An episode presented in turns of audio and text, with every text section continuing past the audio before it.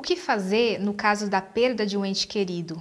Isso pode gerar depressão, síndrome do pânico, e quando pega no emocional, o que, que a gente pode fazer para mudar essa situação? Essa foi uma pergunta do Márcio e é sobre isso que nós vamos falar hoje.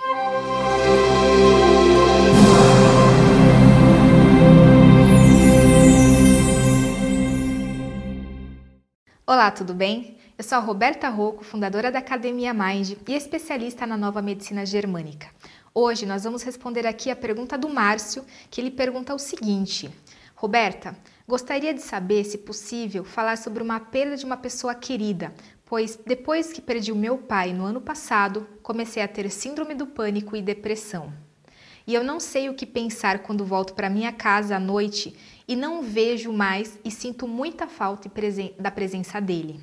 A impressão que eu tenho é uma família quebrada. Obrigada pela atenção. Márcio, muito obrigada pela sua pergunta. Primeiro, eu quero esclarecer o seguinte: quando você tem uma perda, é natural você gerar uma depressão pós-perda. Isso é do ser humano, isso é uma defesa do biológico, ou seja, qualquer pessoa que tem uma perda de uma pessoa querida, seja um filho, seja um pai, uma mãe, você naturalmente entra num processo de depressão. Só que o tempo que você fica nessa depressão pode variar de acordo com a intensidade que você vivencia dessa perda. Tudo depende da forma que você interpreta e o quanto realmente isso faz falta para você. A intensidade é um fator chave para você ter uma melhora rápida. E o que você pode fazer?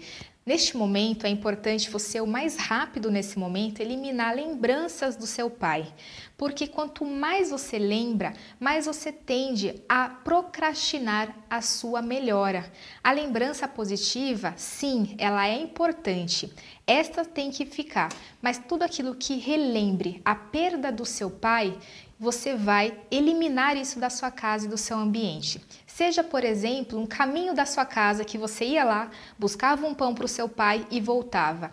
Esse caminho você também deve fazer um processo inverso, ou seja, um outro caminho da sua casa para você não lembrar daquela perda e daquele caminho. Porque o nosso cérebro ele cria mecanismos e conexões cerebrais que faz você ativar lembranças. E essas lembranças nesse momento de perda fica cada vez mais intenso. Então parece que só existe aquela pessoa no seu dia, na sua vida, porque é um processo que é natural você ficar assim. É um processo que demora em média dois anos para você se adaptar e voltar à sua vida normal de perdas intensas como essa.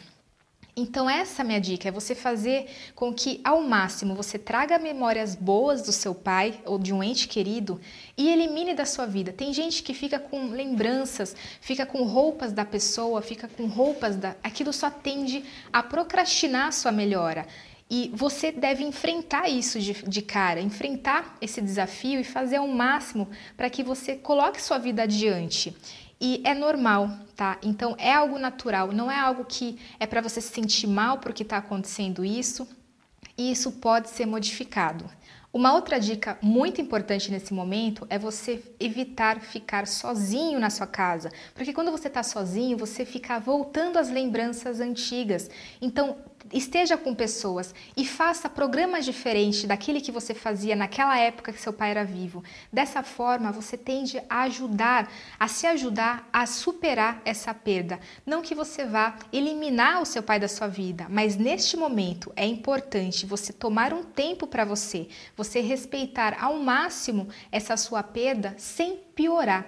E para não piorar essa perda, você não prejudicar a sua qualidade de vida, o seu estilo de vida, é fundamental você seguir a sua vida adiante. E neste momento, para você seguir a vida adiante, o cérebro é, ele tem essas conexões já pré-estabelecidas. Você deve fazer ao máximo para quebrar essas essas conexões, ou seja, faça uma atividade física diferente que você fazia, faça algo que você não fazia, faça um, uma pintura, faça um esporte diferente, faça algo na sua vida que você não fazia antes. Em vez de você voltar para sua casa e naquele momento encontrar com o seu pai, você pode, por exemplo, é encontrar seus amigos, mudar essa sua, esse seu dia a dia que era com o seu pai, tá bom?